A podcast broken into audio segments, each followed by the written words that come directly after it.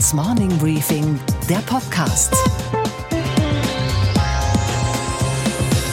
Einen schönen guten Morgen allerseits. Mein Name ist Gabor Steingart und wir starten jetzt gemeinsam in diesen neuen Tag. Heute ist Donnerstag, der 16. Januar.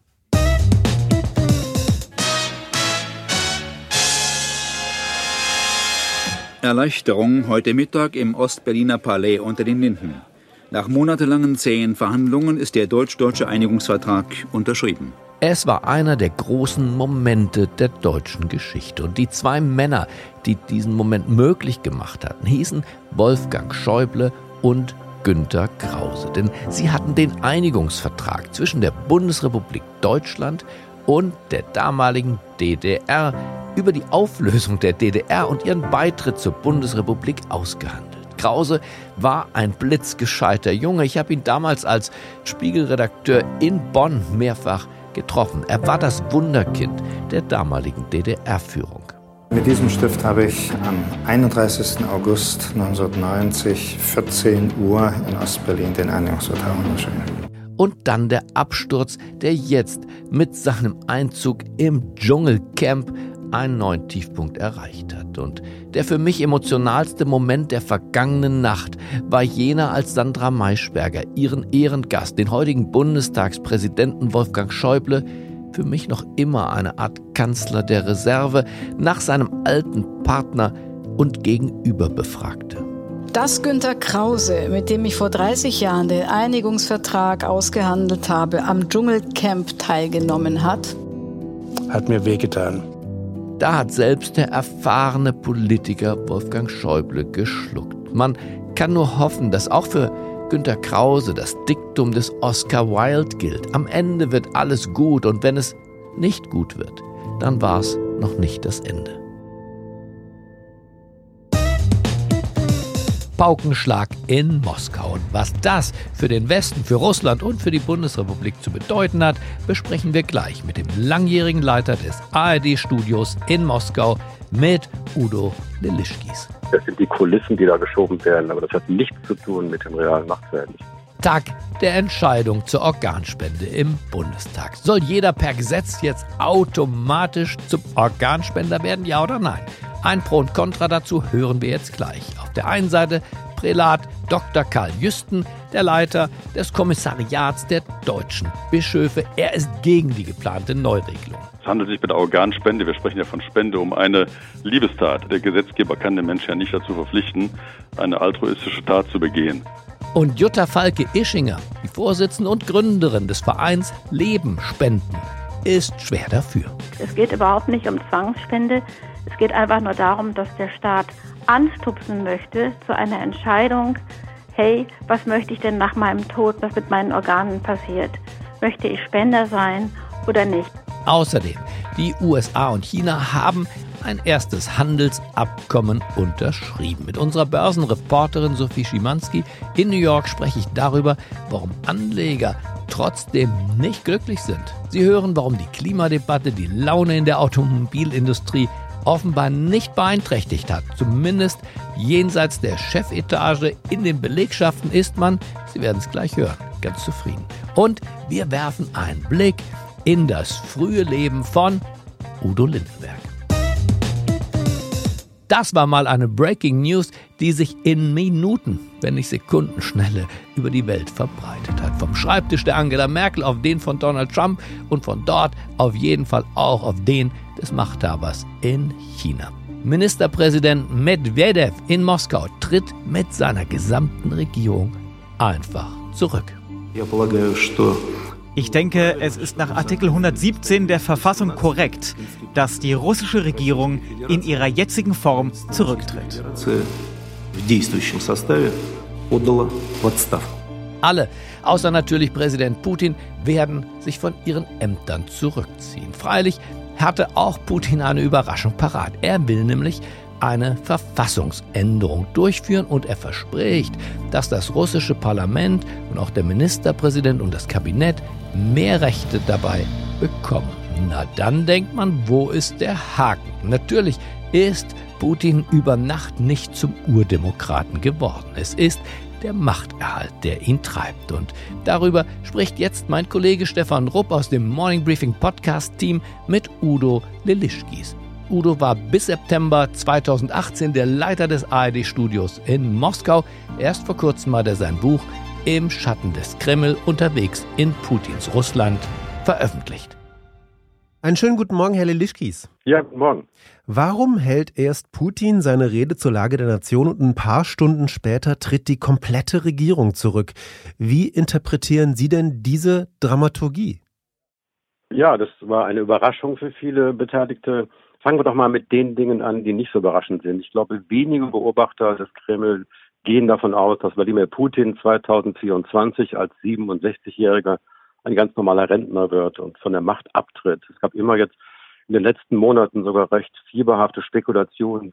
Da gab es dann die These, eine Konföderation mit äh, Weißrussland, aber da wollen die Weißrussen nicht so wirklich. Dann gab es die Idee, er macht es wie Jelzin, sucht sich einen loyalen Nachfolger der ihm dann den Rücken frei hält und Sicherheit vor allem vor Strafverfolgung beschert. Oder es gab die Variante auch schon, das kasachische Modell, einen Staatsrat, also ein ganz neues Verfassungsorgan, an dessen Spitze dann wieder Wladimir Putin sitzen könnte. Und das hat er vorgeschlagen, das soll kommen, dieser Staatsrat. Ja, und dann hat er bereits gesagt, er wünsche sich eine stärkere Rolle des Premierministers oder des Ministerpräsidenten auch des Parlaments. Die Duma solle den Ministerpräsidenten wählen und man ahnt schon, auch das wäre eine Variante für Putin natürlich, die Verfassung einzuhalten, aber dann eben der neue, starke Ministerpräsident zu werden. Ein Rollentausch eben in das neue Amt, das dann aufgewertet wäre. Was passieren wird, weiß kein Mensch. Diese Unklarheit ist natürlich auch gewollt. Das ist schon Teil des Systems. Das wird, wenn, dann wohl recht kurzzeitig bekannt werden.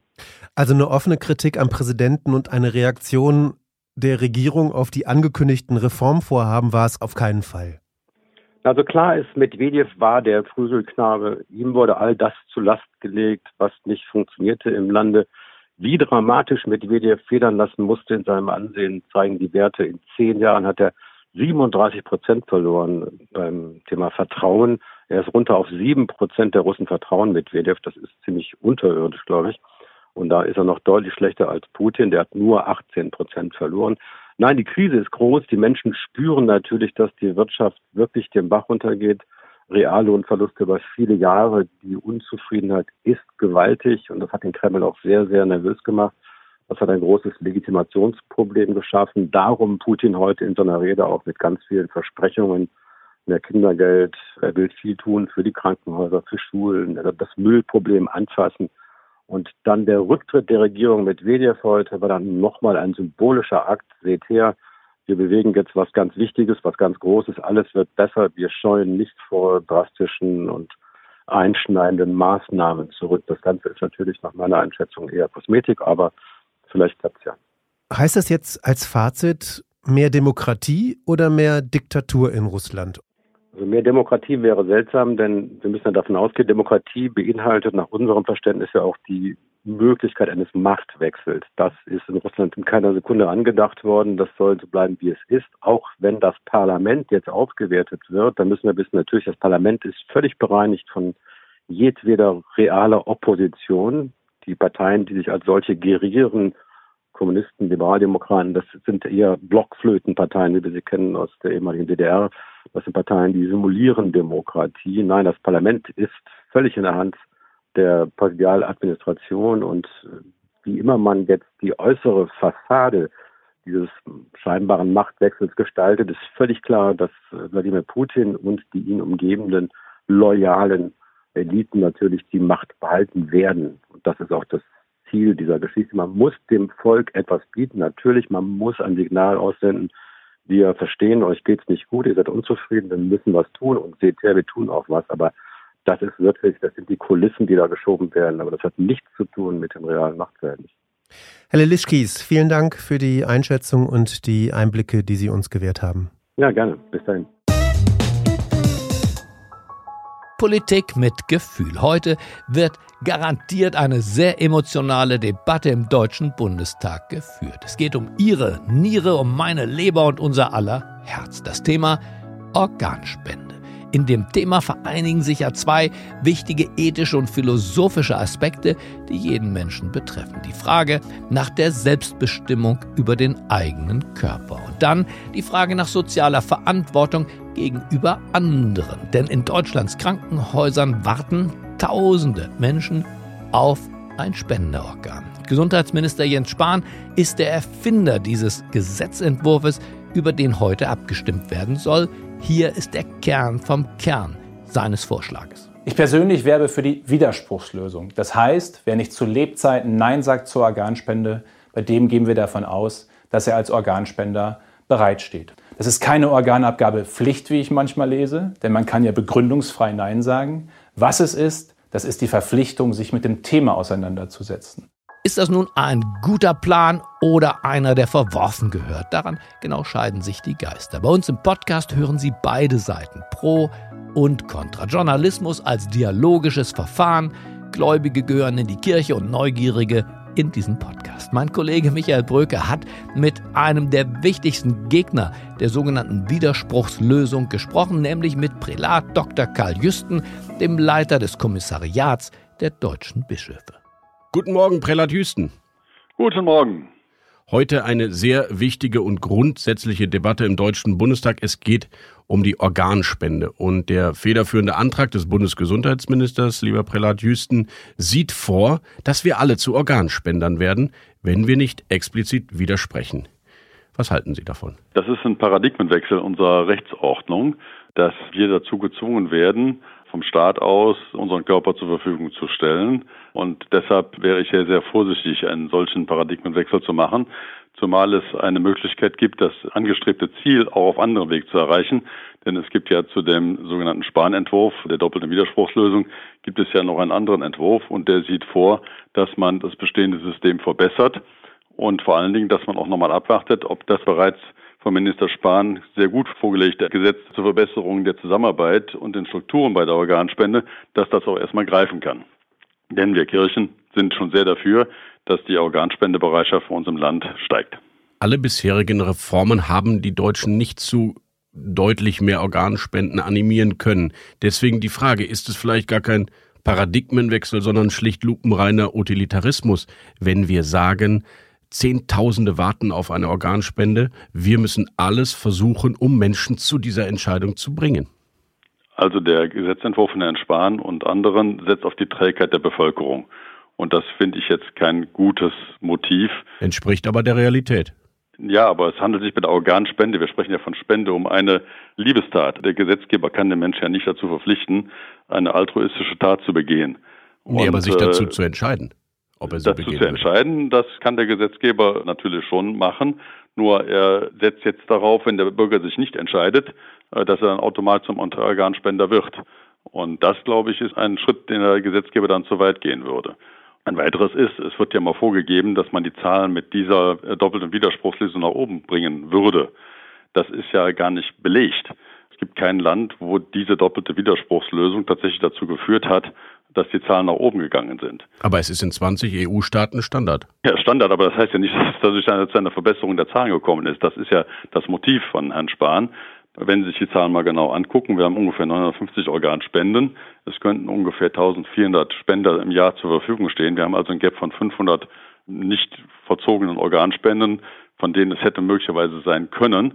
Davon sind aber die meisten gar nicht dazu in der Lage, aus medizinischen Gründen. Das heißt, die vorhandenen Organspenden, die wir haben, lassen sich wahrscheinlich mit dem von Herrn Spahn initiierten Gesetz gar nicht nach oben treiben. Deswegen will er ja auch die Gesamtheit der möglichen Organspender erhöhen, weil eben das Matching nicht immer funktioniert. Aber wir haben eben auf der anderen Seite 2000 Menschen, die pro Jahr an Organversagen sterben. Insofern. Ja gut, aber wenn Sie, wenn Sie gar nicht so viele Organspender haben, wie Sie 2000 haben, wie wollen Sie das denn das Gap schließen? Das kann Herr Spahn mir bis heute nicht belegen. In anderen EU-Staaten ist die Gesamtheit derjenigen, die sich bereit erklären, deutlich größer, auch anteilsmäßig an der Bevölkerung. Es muss Wege geben, so argumentiert er, um diese Zahlen nach oben zu bringen. Alle bisherigen Versuche in Deutschland haben es zumindest nicht geschafft. Ja, und deshalb gibt es ja einen alternativen Gesetzentwurf, der da ansetzt. Und den sollte man sich genau anschauen, weil da wird ein Register geschaffen werden, wo die Bürger sich eintragen können, sodass es nicht mehr von der Zufälligkeit abhängt, ob ich einen Organspenderausweis dabei habe oder nicht. Darüber hinaus soll besser aufgeklärt werden. Und darüber hinaus, was auch sehr wichtig ist, muss natürlich auch mit den Angehörigen nochmal in anderer Weise gesprochen werden. Denn bei dieser Lösung, die Spahn vorschlägt, haben die Angehörigen mehr oder weniger mhm. fast nichts mehr zu sagen. Bei der anderen Lösung werden die Angehörigen nochmal stärker mit hinzugezogen. Und davon, glaube ich, kann man ausgehen, dass dann auch die Organspender die Zahlen nach oben gehen werden. Sie meinen den Antrag unter anderem unterschrieben von der Grünen Vorsitzenden Annalena Baerbock, schon bei einer Ausgabe des Personalausweises soll der Empfänger des Ausweises gefragt werden. Es bleibt eine freiwillige Entscheidung. Genau. Und die wird in diesem Moment, wo eine Behörde auf diesen Menschen trifft, abgefragt und danach wird der Mensch in Ruhe gelassen, richtig? Ja, und das ist genau das, was unserem Menschenbild entspricht, dass der Mensch doch besser freiwillig sich für Dinge entscheidet, als dass er vom Staat gezwungen wird. Der liebe Gott zwingt mich zu gar nichts, aber er hat mir auch Grundsätze aufgelegt, wie zum Beispiel die Gebote. Und einer dieser Kernsätze des Alten Testaments ist ja, du sollst deine Nächsten lieben wie dich selbst. Ist das nicht die beste Form der Nächstenliebe, sich bereit zu erklären, selbst Organe für das Überleben eines anderen Menschen zu spenden? Sie bringen es auf den Punkt. Das ist genau unsere Haltung. Sich freiwillig dazu bereit erklären, das zu tun, ein Organspender zu sein. Wunderbar. Ihnen geht es eben nur darum, dass der Staat nicht zu sehr meine Freiwilligkeit eindrängt. Genau. Ich glaube, Ihr Punkt ist klar geworden, Prella Düsten. Vielen Dank für diese Einschätzung. Wir sind gespannt, was heute im Deutschen Bundestag passiert. Danke. Dankeschön und eine spannende Debatte im Bundestag. Ein interessanter und, wie ich finde, gut begründeter Standpunkt. Aber es gibt auch sehr triftige Gründe, die für eine solche Widerspruchslösung stehen und die unbedingt auch gehört werden sollten. Darum habe ich Jutta Falke-Ischinger angerufen. Sie ist Publizistin und vor allem aber ist sie die Gründerin, der erste Vorsitzende des Vereins Leben, Ausrufezeichen, Spenden, Ausrufezeichen, der sich für das Thema Organspenden engagiert. Einen schönen guten Morgen, Frau Falke-Ischinger. Ja, guten Morgen. Frau Vergeschinger, bevor ich Sie traf, war ich der Meinung, mein Körper gehört mir und der Staat soll sich bitte aus Nieren, Lebern, Herzen und anderen Ersatzteilen raushalten. Das geht Ihnen gar nichts an. Dann bin ich Ihnen in die Arme gelaufen und denke jetzt ganz anders. Was war eigentlich Ihr Hauptargument, mit dem Sie mich überzeugt haben? Wissen Sie, Herr Steingart, das ist überhaupt das Problem der Organspende in Deutschland. Dass die Menschen denken, Organspende geht mich nicht an. Das ist eine Sache der Behörden, der Ärzte, der Krankenhäuser oder der Politik.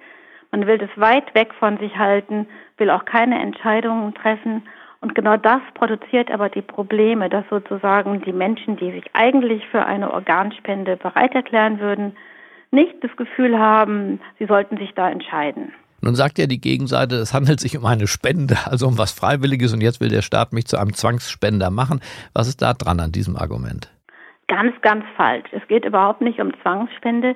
Es geht einfach nur darum, dass der Staat anstupsen möchte zu einer Entscheidung, hey, was möchte ich denn nach meinem Tod, was mit meinen Organen passiert?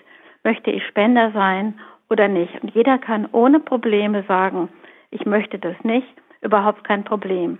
Aber indem er sich entscheidet, schafft er Klarheit, übrigens Klarheit auch für seine Angehörigen, denn im Moment ist, glaube ich, in 40 Prozent aller Fälle nach einem Tod eines Menschen nicht klar, wie er sich entscheiden würde. Und die Angehörigen stimmen dann meistens mit Nein, wir sind dagegen, wir wollen die Organe nicht freigeben. Sie haben mich überzeugt, vor allem mit dem Argument, dass es, ich glaube, 2000 Menschen sind, die auf eine Organspende warten und die leben könnten und heute bis zu zehn Jahren warten. Das heißt aber, für viele ist das der sichere Tod. Es sind in der Tat über 10.000 Menschen. Über 10.000? Äh, über 10.000 Menschen, die warten. Und nirgendwo in Europa warten Menschen so lange auf ein rettendes Organ wie bei uns in Deutschland. Wir sind also absolut Flusslicht in der ganzen Debatte und wir sind ja verbunden in dem Verband Eurotransplant, wo sozusagen die Organvermittlung europaweit abgestimmt wird. Und da ist es so, dass wir auf ein Organ, was sozusagen die Deutschen hineingeben, nehmen wir drei zurück. Also wir sind sozusagen Nettoempfänger. Und das ist natürlich auch nicht gerade ein Zeichen europäischer Solidarität und die anderen Partner werden schon ungeduldig, dass wir uns daran überhaupt nicht beteiligen. Sie haben ja auch die Angst genommen, dass der Staat jetzt willkürlich bei einem Verkehrsunfall und vielleicht bei einem Besuch der Intensivstation und die Dinge sind noch gar nicht so klar, ob ich leben darf oder nicht leben darf, dass der Staat da schon zugreift. Das sind doch sehr starke Regularien, die das verhindern würden, richtig? Richtig. Also der, der Hirntod muss festgestellt werden. Der ist überhaupt sehr selten. Der trifft nur unter zwei Prozent aller Verstorbenen. Es müssen unabhängig voneinander zwei Ärzte den Hirntod feststellen und erst dann werden die Angehörigen gefragt, ob sozusagen eine Organspende in Frage kommt.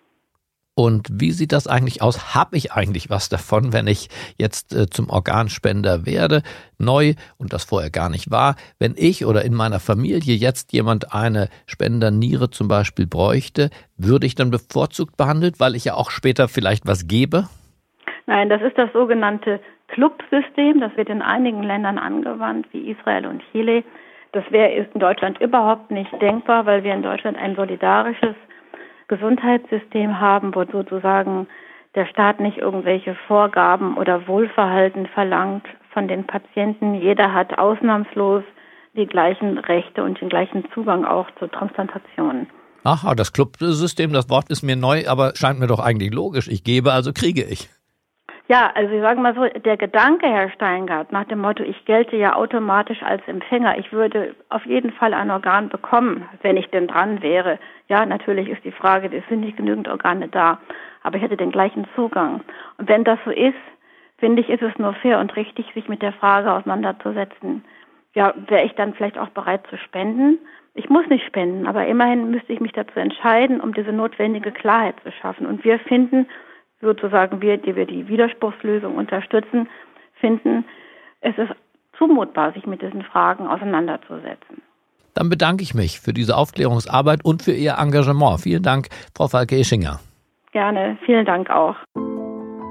Und das Fazit, ich verstumme. Sie sind dran.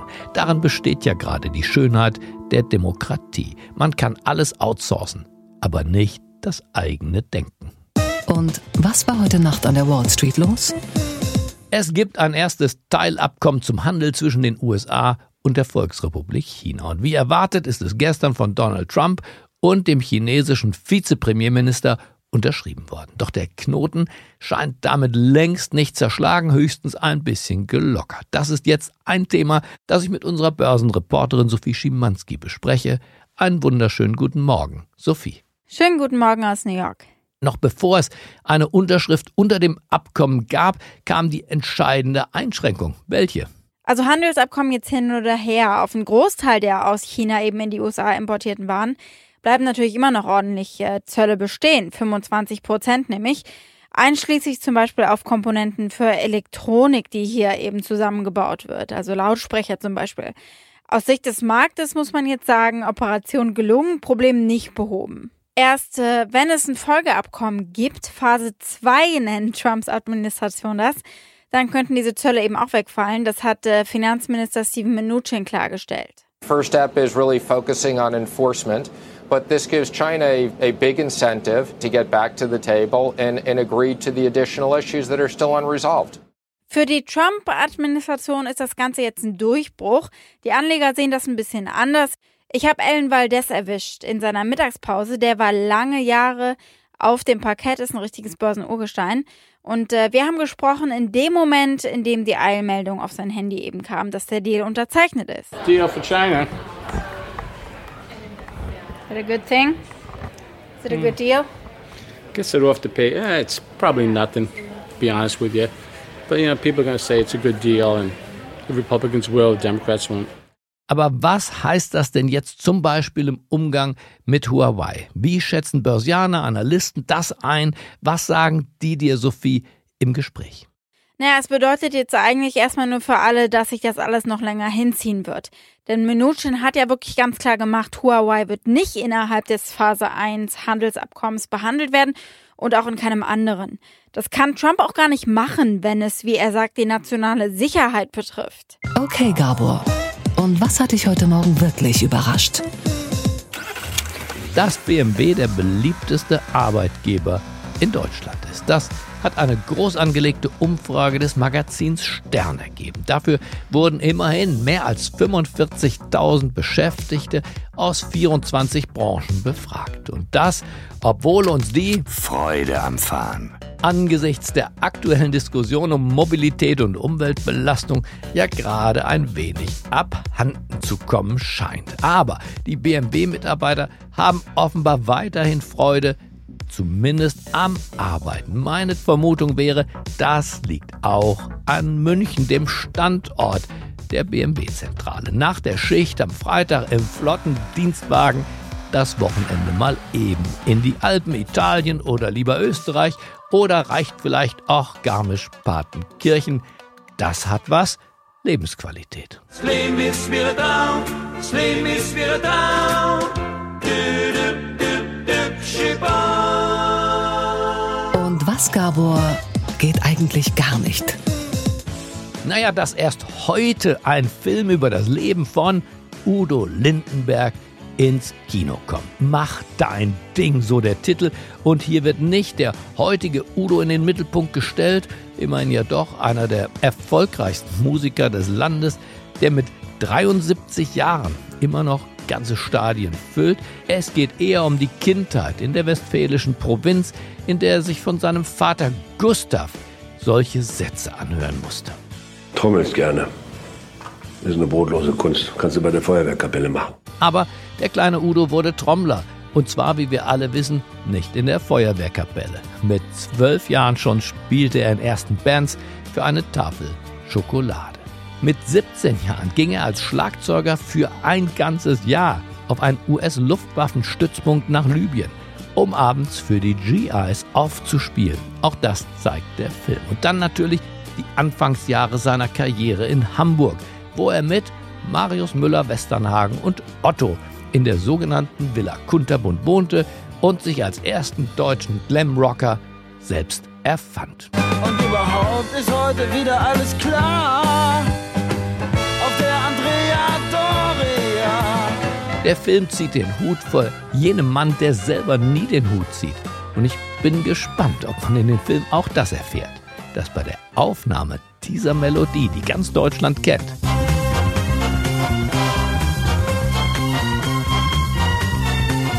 kein geringer am Schlagzeug saß als der junge Udo Lindenberg.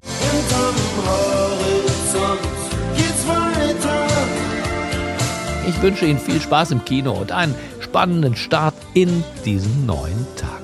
Und wenn Sie jetzt rausschauen, dann sehen Sie den Horizont und hinterm Horizont, das wissen wir dank Udo, geht's auf jeden Fall weiter. Bleiben Sie mir gewogen. Es grüßt Sie auf das Herzlichste. Ihr Gabor Steingart.